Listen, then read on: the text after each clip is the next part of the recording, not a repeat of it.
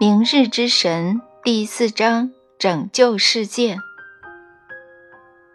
在你创造的实相中，一切均在发生改变，所以你最终在改变你的世界。你所接触的那部分世界不一样了，因为你的影响力远超出你的想象。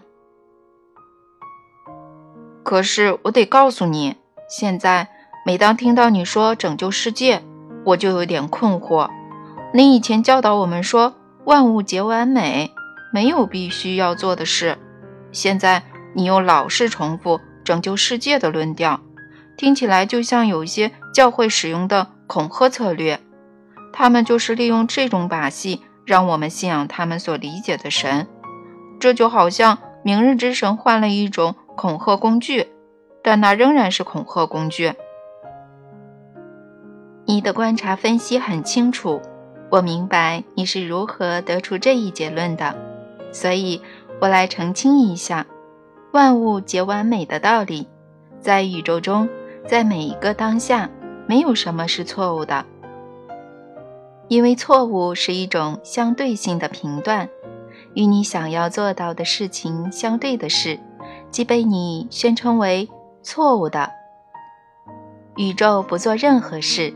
宇宙只是存在，而且它如它所存在的那样完美，因为它没有计划。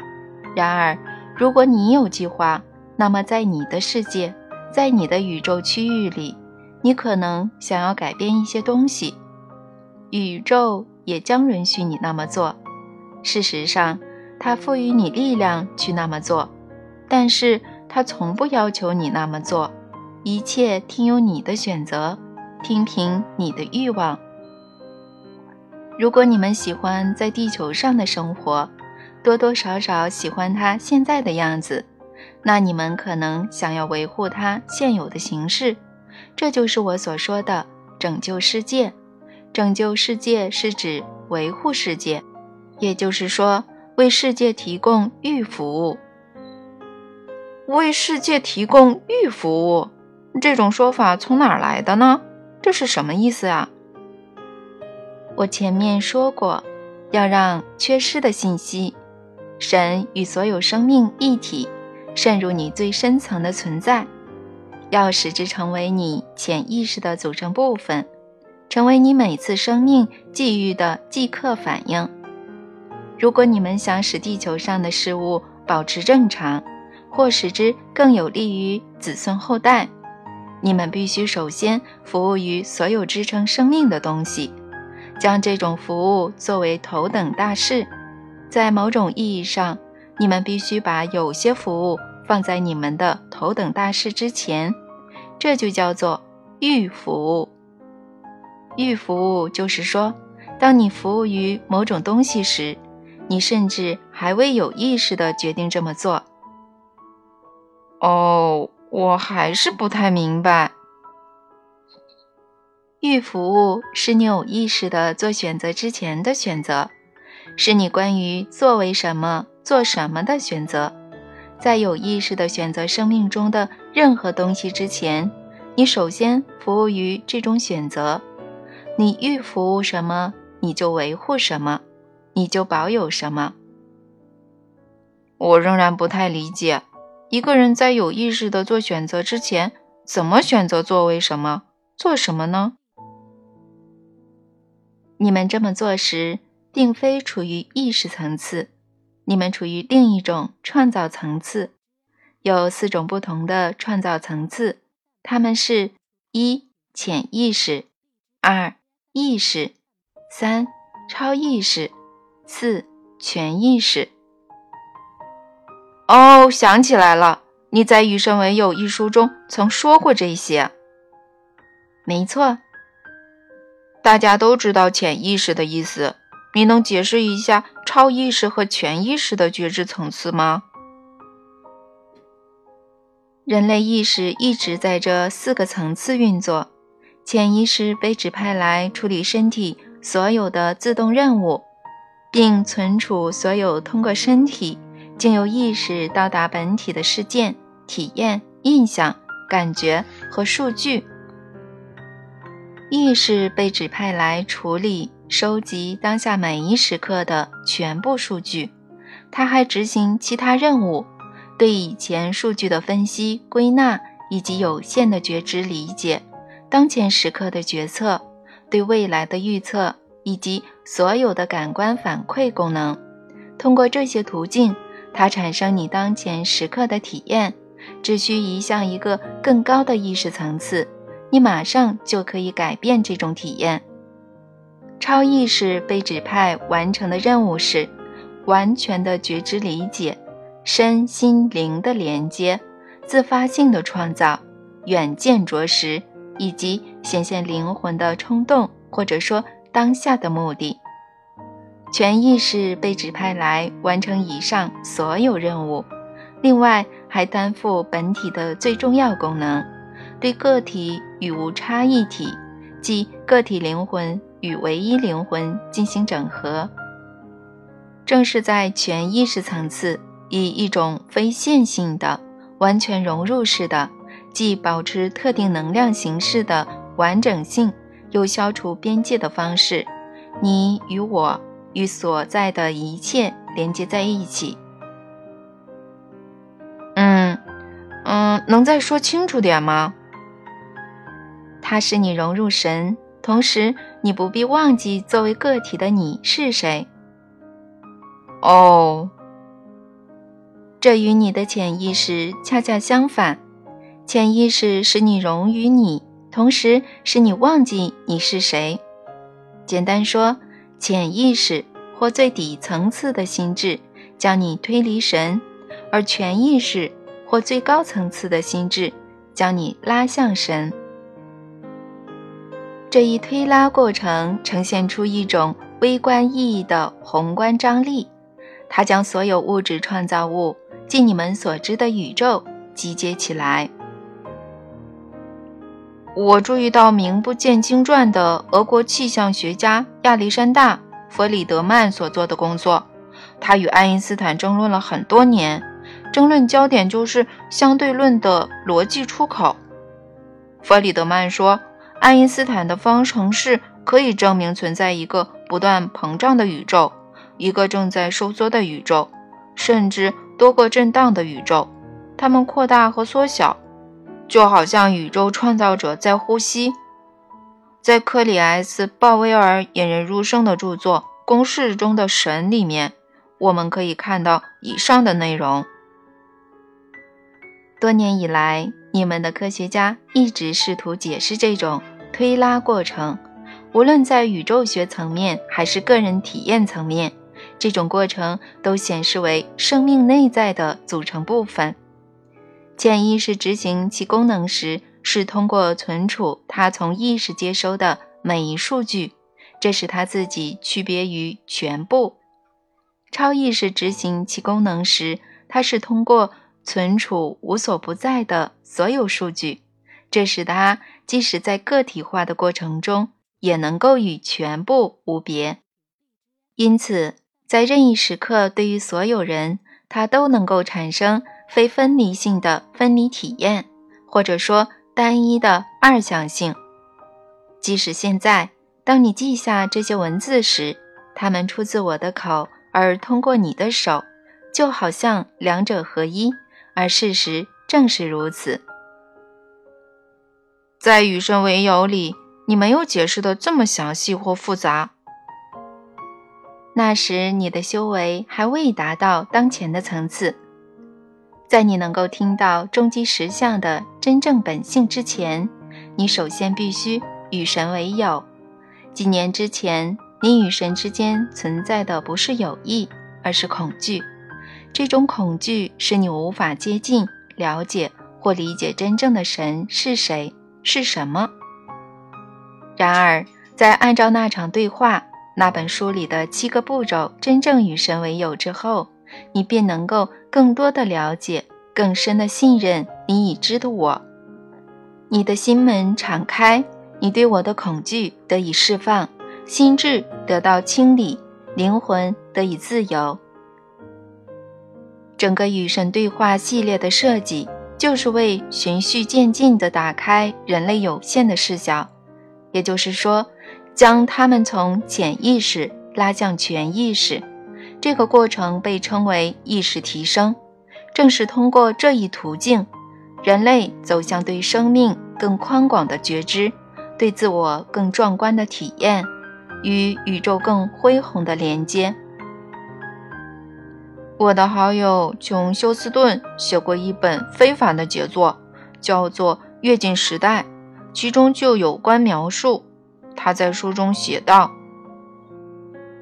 当个人与全球性目的产生共鸣之时。”他们的内心能够知道，他们的骨子里也能够感觉到，有一种巨大的认可，一种无比的肯定，一种能量之湖穿过虚空。在这种时刻，那展现出来的正是生命本源，即我们每个人内心埋藏的、富含创造力的崇高性的种子。有些人很小就有一种内在的使命感，懂得自己存在的根本原因。他们的橡树种子注定要长成橡树。对其他人来说，甚至对于很多生活充实而成功的成年人而言，他们仍面临这种问题：如何激发对于更多可能性的觉知？我认识的人很多，虽然已在职业领域取得各种各样的成就，但在成长的过程中，他们仍然疑惑自己会成为什么样的人。彻底领悟到答案的人寥寥无几。但他们领悟时，他们往往会名垂青史，因为生命本源是各种外在形态的母体，是神性在人类中引发的共鸣。它是大写的我们，是人类目标和可能性与宇宙角色的合声。嗯，这种见解是不是非常非常优雅？它来自于优雅的心智。是的，琼·休斯顿拥有优雅的心智。不，你们都拥有优雅的心智，你们每个人都有。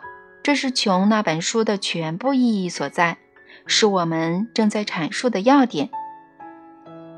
当你与神为友之时，你允许我成为你生命的一部分，你将明白无误地感受到这一点。它不再只是一种认知，而是变成一种体验，一种扩展的觉知，成为你潜意识的一部分。在你的超意识中得到展现，在你的全意识中得以表达为整个生命本身。当这种再整合的过程发生时，你有意识的选择和日常决定越来越多地反映出你的整体性，越来越多地反映出统一智能、统一理解、统一表达的终极实相，即你们的各种语言中常说的生命。随着对这种统一实相的认识和觉知不断提升，即当你开始越来越多的忆起你的真我之时，甚至在你面对各种选择做出有意识的决定之前，你已经从那个地方出发了。在你思考服务于小我，即你当前体验到的人类身份之前，你已经开始思考服务于生命本身。在服务于小我之前，就服务于生命本身，这就是我所说的预服务。它不是你有意识的决定，它中和了你潜意识的选择、超意识的选择以及超越的你大我的选择。你开始按照直觉行动，你从你的整体存在接收信号，将它转化为行动。此时，你的意识还未来得及检视所有数据，也就无法做出深思熟虑的决定。你能举例说明吗？好的，预服务可以是一位女士跳进泳池去救落水儿童，而她自己并不会游泳；可以是一位男士冲进熊熊燃烧、即将坍塌的楼房去救人。而他并未考虑自己可能丧生。这种层次的存在和作为也以其他方式展现，以较细微的方式，以不那么显著的方式，但一点一滴都反映了存在于生命核心通过你表达的神圣冲动。再给我举个例子吧。你使用显著的例子时，我理解你的意思，不过就那些较细微的方式，你再给我举个例子吧。一个男人拿出一根烟，叼在嘴里，正准备点燃它。他以前曾成千上万次的那么做，都是一种机械动作，那已是自然而然的行为。然而今天，就在这一刻，有事情要发生。或许他读到了这本书，或许他听到了这场对话，具体原因无关紧要。就在此刻，他超越了思想。他凭着冲动而行动，他内心的神圣冲动已做出决定，要在服务于小我之前，服务于生命本身。不加思索的，他放下了未点燃的香烟，扔掉了火柴。他突然明白过来，他再也不会吸烟了。这种醒悟的到来未经他的思索，他就那样一下子知道了，他与香烟的长期斗争结束了。再有一个女人午夜从床上爬起来，她听到自己的宝宝在哭，她已筋疲力尽，辛苦而漫长的一天刚要结束，现在又要继续。但是此刻她没有那么想，她什么也没想，内心完全敞开着。她迅速而温柔地靠近宝宝，这是母爱，是宇宙中无与伦比的母爱。这是一个凭着神圣冲动行事的存在，它就是神圣，就是冲动着表达自我的神圣。他对着怀里的孩子微笑，那微笑并非由心智创造，而是直接来自天堂。这是由生命通过在生命中的一切对生命的服务，它先于任何思想。这是你想到服务之前的服务，这是你在内心。全然坦诚之时所做的事，此时你不会陷入心智的泥沼，你完全来自另一个地方。这是预服务，而且只有通过这种层次的服务，地球上的生命本身才能以当前形式得到维护。这是心灵性的要义所在。哇，是的，的确应该哇一声。这种新形式的灵性强调将生命本身作为根本价值，而且这种新形式的灵性强调面向你内在的最高层次的意识，开放你自己，扩展和提升你的意识，是指包含你在潜意识、超意识、全意识层次深知且相信的东西。当以这种方式扩展意识之时，你就面向你内在所有的知识中心，开放了你自己。但是一个人怎么做到呢？我怎么才能面向我内在的最高层次的意识，开放我自己呢？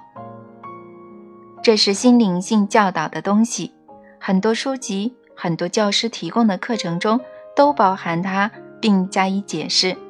这是一个持续一生的多层次过程，却可以在一眨眼功夫完成。这是一个永无止境的过程。你达到的意识层次越高，那些层次就会变得越高。即使你达到了最高层次，意识层次还会迅速生成另一层次。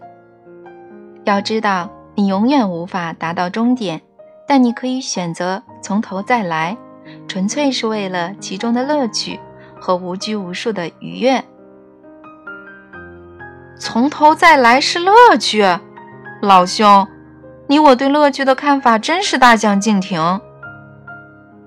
生命就是乐趣，生命本身就是乐趣，创造是乐趣，创造是生命的实质，它是首要行为，是第一目的。然而，如果你知道一切已被创造，你就无法创造任何东西。所以，从头再来就是乐趣。因为在从头再来的过程中，你忘记了一切已被创造，这样你开始重新创造，就好像它未曾存在。好吧，既然你说这都是乐趣，我准备相信你。但现在我正处在这个循环的中间，我想扩展我的意识，嗯，想面向我内在所有的知识中心，开放我自己。我怎么做到呢？你仍未告诉我怎么才能扩展我的意识。正如我在一开始时所说，完整的答案将充斥，甚至已经充斥很多书籍。在这场对话的尾声，你将列出其中一些的名字。我？是的，人类可以获得这种信息的渠道很多很多，那些只是其中很小一部分。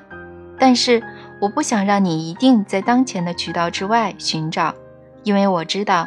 如果你想马上得到答案，但必须离开这里去其他地方寻找，你会感到沮丧。谢谢你，那确实会令人沮丧。这里我会为你提供简短的答案，但我们事先要说好，这方面的道理还有很多，可讲的东西还有很多，在更深层次要理解的东西也还有很多，所以你要答应。如果你有兴趣深入探究，你将求助于周围世界中更多的教师和渠道，从而更深入、更详尽地获取这种信息。一言为定。对多数人来说，扩展意识的最直接方式就是意识到一个事实，那就是他们拥有意识。你们必须有意识的觉知，才会拥有觉知。这叫做自觉，而对于这种自觉的培养相当简单。从今以后，利用一百次照镜子的机会，连续做一百回“我是谁”的冥想练习。我是谁的冥想？对着你自己说三次“谁”，每次都拉长“谁”字的尾音，持续十秒钟。你可以出声，也可以默想。无论哪种方式，都要凝视镜中自己的双眼，深吸一口气，然后每次呼吸时问三次：“谁？”你向自己提出的问题是：“谁在这里呢？谁正站在我面前呢？谁是我以为我是的那个存在呢？谁呢？谁呢？”在接下来的三十天里，如果你能进行一百次。这种冥想，你将能够觉察你的自我。你可能仍未完全理解你是谁，但你将觉悟到你的存在，也就是说，你将变得自我觉知。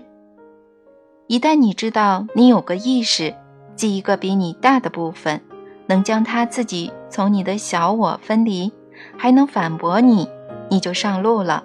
通过这条路，你可以发现自我存在的真相。可以开悟，你很快将理解。通过不追求开悟，你将体验到开悟。一个人开悟，不是因为他想要开悟，而是因为他在开悟。也就是说，你已然开悟，只不过现在才觉知到它。我们在这里讨论的就是觉知。现在，我告诉你一个天大的秘密：看不到外在于你的东西。你就无法觉知到内在于你的东西，看不到内在于你的东西，你就无法觉知到外在于你的东西。当你对外部世界开放时，当你在外部世界穿行时，保持对周围一切的敏锐觉知，注视周围的事物，就好像你以前从未见过它们，在每个片刻都进行冥想。看人行道上的裂纹，看树上的叶子，看花朵的花瓣，看人群中的脸庞，练习将它们都看作你。看到你自己在那里，别问自己你在那里做什么，或你怎么到的那里，或你怎么可能到那里。只要看到你的自我在那里，将你自己称作自我。不要说，若不是因为神的恩典。我将沦落到那里，而要说，因为神的恩典，我在那里。我又在那里，作为一个穷困潦倒的街头流浪汉；我又在那里，作为田野里的一朵花；我又在那里，作为一个盛气凌人的配偶；我又在那里，作为外国领土上压迫当地人民的独裁者；我又在那里，作为一片草叶。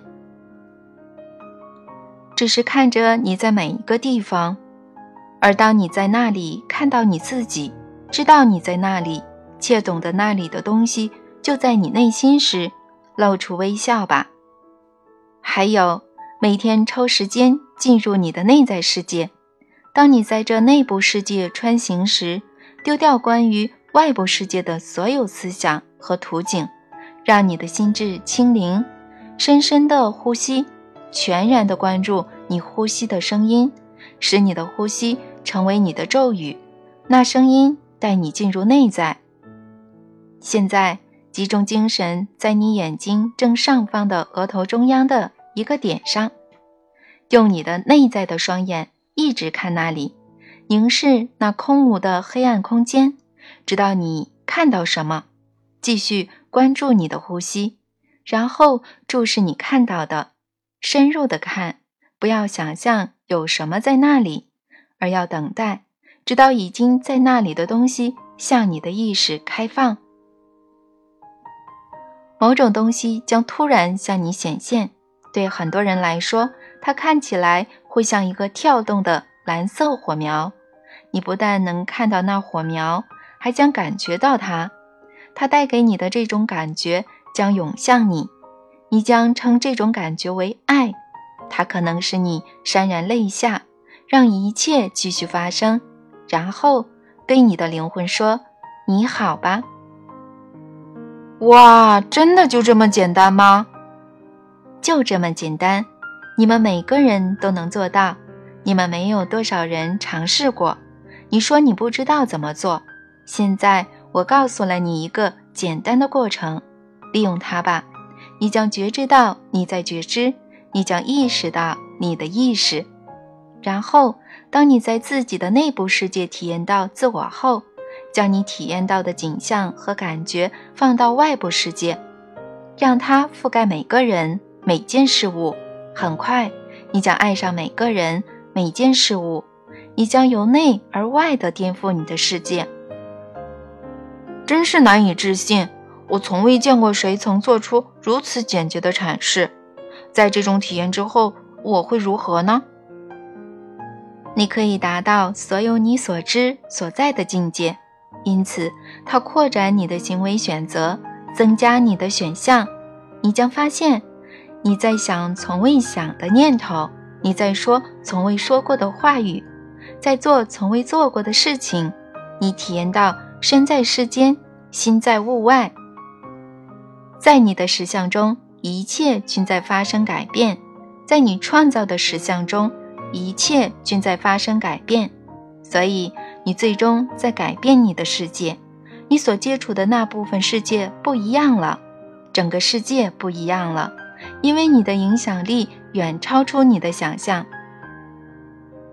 就像旧金山的一只蝴蝶扇动翅膀，能影响新加坡的气候。正是如此。就是这样，当下就是如此。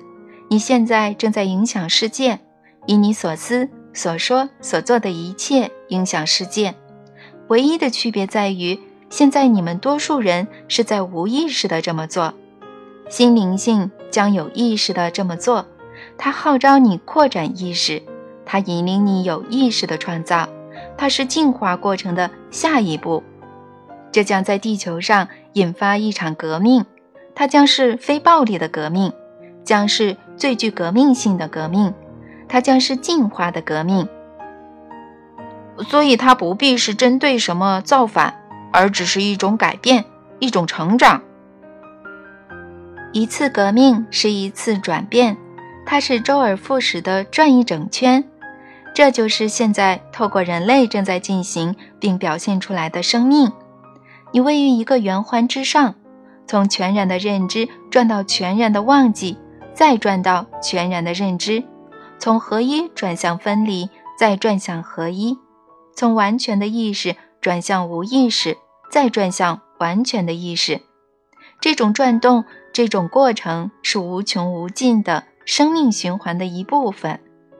它是来与去，是出与没，是有与无，是你们所谓的生与死。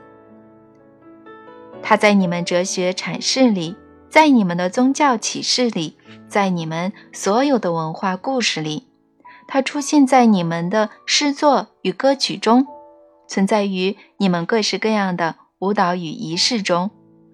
它为你们的思想所秉持，为你们的心胸所包容，为你们的灵魂所认知。它是关于真理的真理，是关于智慧的智慧，是所有事物的本性，是生命的奇迹。它是生命，表达为生命，通过生命这一过程是圆环、圆圈、圆周，它涵盖一切，包容一切，包括一切，因为它是一切。无论是否有人类亲身参与，这种转变、这种革命都将发生。它的发生不需要人类，而如果没有人类，它的发生将毫无意义。因为如果意识活动没有相应的物质活动，就相当于缺失阳性的阴性活动。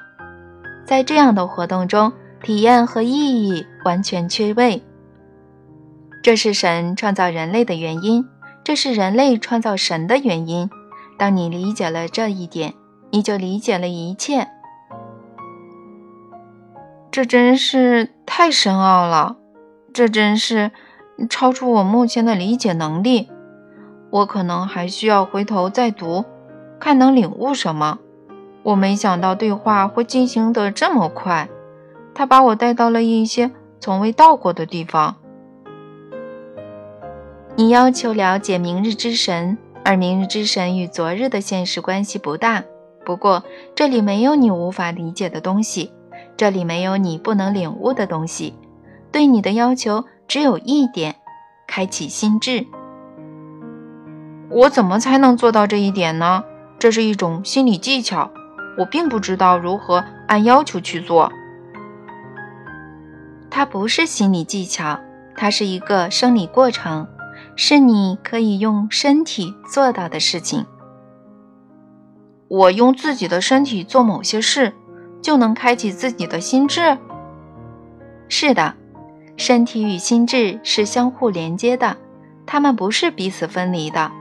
大脑是身体的一部分，心智并非大脑，但你可以用大脑开启心智。每种心理培训和灵性教导都告诉你这一点，以各自的方式告诉你这一点。每个传统中的大师都宣称这一点。我要怎么做呢？只需在围绕你的那个生命中呼吸，深深的呼吸，随着生命的自然节奏呼吸，长长的呼吸。当你这么做时，请安静的坐着或躺着。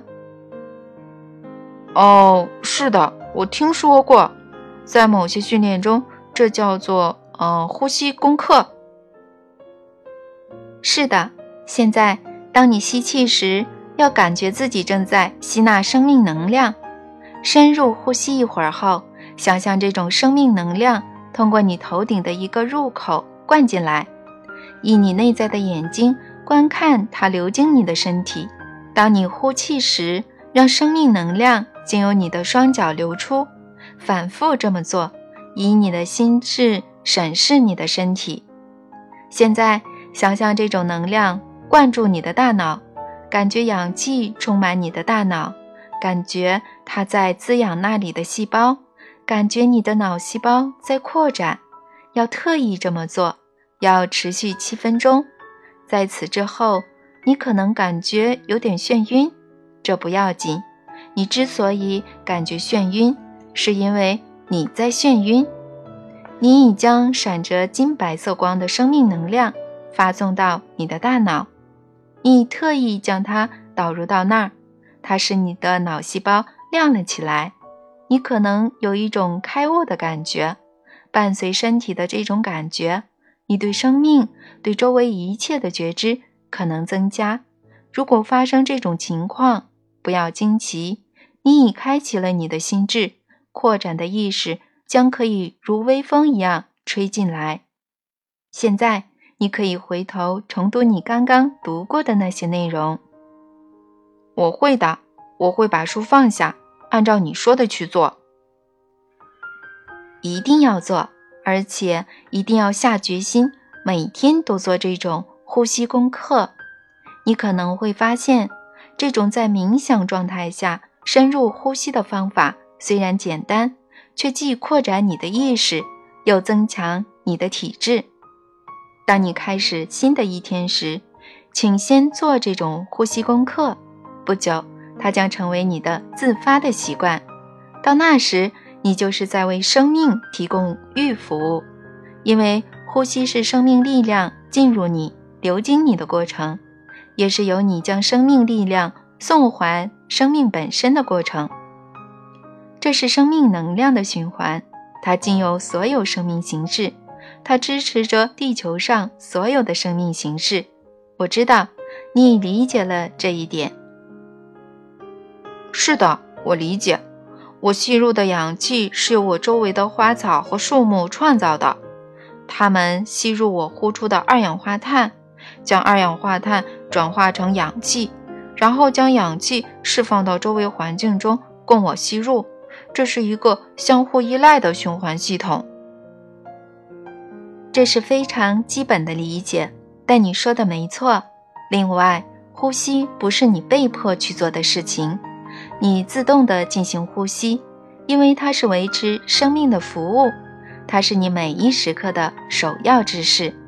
在服务于你的小我的计划之前，你首先服务于大我的计划，而大我就是通过你表现为你的生命本身，以这种方式，通过无穷无尽的循环，生命服务于生命，而你则是这个循环的一部分。通过在服务于其他任何事物之前就服务于这种循环，你就能预服务它，当然也就是维护它。哦，我的天哪！我刚刚领会了，我刚刚领会了你一直要告诉我的东西，我刚刚领会了整个意思，整幅景象。这种循环是更大的整体过程，我们称之为进化的一部分，对吧？我现在明白了，就连呼吸这么简单、自动、看似对世界无甚影响的事情，实际也服务于生命的总体循环。而且，正是通过这种循环，生命本身得以支持它自己。是的，你正在看到整幅景象的更多部分。当你看到整幅景象的更多部分时，当你明白你在其中的位置时，你得以窥见宇宙的最大秘密，得以触摸全意识的边缘。首先，你已觉知到你的小我；现在，你正觉知到你的大我。这是你的下一步，是所有人类的下一步。而且，一部分人在经历这个进化过程时，要经由你的引领，要经由视这一过程为团队努力的。每个人的引领。现在我明白这个过程了，而且我还想起来，杜安·埃尔金在他风行一时的著作《觉醒的地球》中写过：我们最早的祖先用了约二百五十万年，才从最初隐隐约约的自我认知走到反观意识，嗯，初期决定性的觉醒。也就是说，意识开始能够反观其自身。然后，以大约三万年时间，以具有现代人体貌特征的人类走过了采猎者觉醒的阶段；以大约五千年时间，又走过了农业文明阶段；而后，只用了约三百年时间，许多国家就走过了工业文明阶段。埃尔金称当前时刻为人类历史上独一无二的关键点，而我们正从自我意识走向他所说的。团结意识，嗯，也即精神学家查理德 ·M· 巴克所谓的宇宙意识，他的经典之作就以此命名。很多作者、思想者及教师，无论年长或年轻，都在理解，都已理解事物的本性。而且，早在1901年之前，你们很多的神秘主义者、圣人。哲人就一直在向人类发送信号，说明人类与所有生命的一体性，或我这里所说的统一实相。是的，当代物理学家约翰·哈格林是一位深刻的科学家和思想家。他与其他同道一起，再次提出了一种万有理论。该理论就包含了这样的理念：所有生命是一个统一的整体，一个整体的系统，相互连接、相互依赖，不可能完全分割为相互独立的不同部分。所谓的超弦理论和粒子物理学的其他进展，正是在为这种更新后的猜想添砖加瓦。哈格林博士本人则几乎不认为这只是猜想或推测。他在世界各地的演讲和座谈中胸有成竹地宣称：“科学已证明生命是统一的整体，我们与万物一体，在一个无比深奥复杂的统一场中结合在一起。”保罗·戴维斯在《神的心智：科学与终极意义的追寻》一书中写道：“就连思维的过程。”都引起电子对我们大脑的干扰。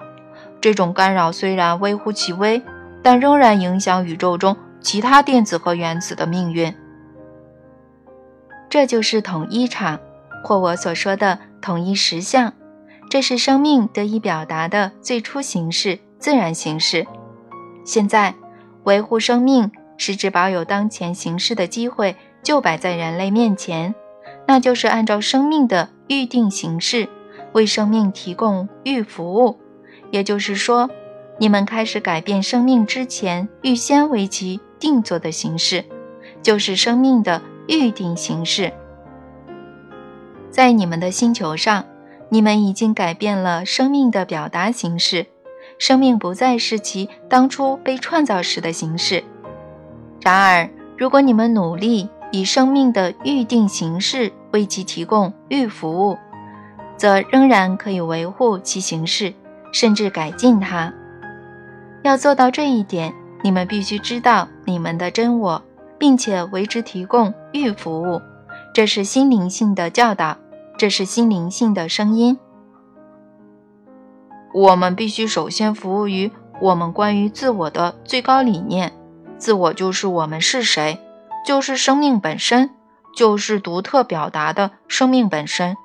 然后，我们所知的生命才能得以维护。完全正确，你已经懂了。拯救世界正是这个意思。我现在看到了挑战，还有机会。这是个巨大的机会。你们可能会说，这是个千载难逢的机会。通过为生命本身提供预服务，你们有机会维护你们的世界。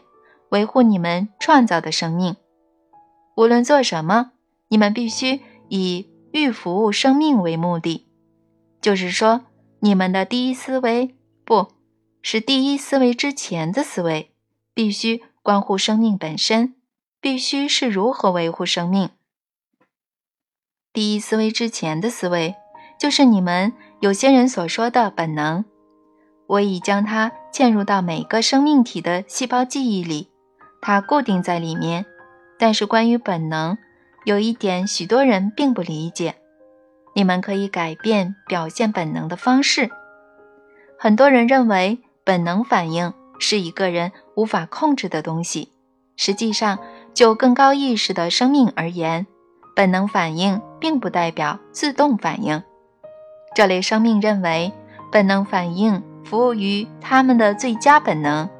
可以创造和控制更高意识的生命就是这样做的，而且人类正是因为这个将它们定义为更高意识的生命。心灵性将是你们对最佳本能有更真切的觉知和更全面的理解。最佳本能是生命赋予生命本身的天赋。你们对于明日之神的体验将以此天赋为基础，而且。将是对此天赋的表达。